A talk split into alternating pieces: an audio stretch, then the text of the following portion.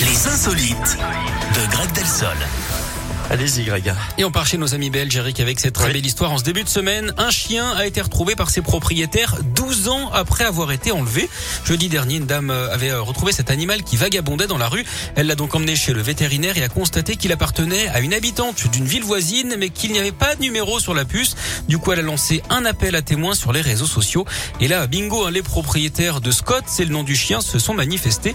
Apparemment, euh, Scott a très rapidement reconnu sa maîtresse, même après tout ce temps sans elle. C'est D'ailleurs, incroyable. Eric, ouais, vous savez ce que font les Scots hein, pour euh, se dire bonjour, surtout au petit-déj Euh, les Scott, pour se dire bonjour. Les gens qui s'appellent Scott Ouais, oui, oui. Eh bien, qu'est-ce qu'ils peuvent bien faire pour se dire bonjour au petit-déj J'en ai aucune idée, moi. Bah la bise. La bise, Scott. Oh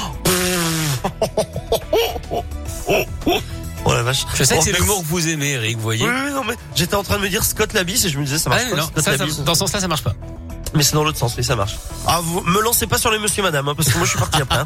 Bon, allez, on arrête tout. Merci en tout cas, Greg. Merci et, à vous. euh, à très vite. Ah oui. Enfin, genre à demain. Bah quoi. demain, c'est pas mal, non Qu'est-ce que vous en pensez Allez, à demain. À demain. Dans un instant, trois cafés gourmands, Rosaline et juste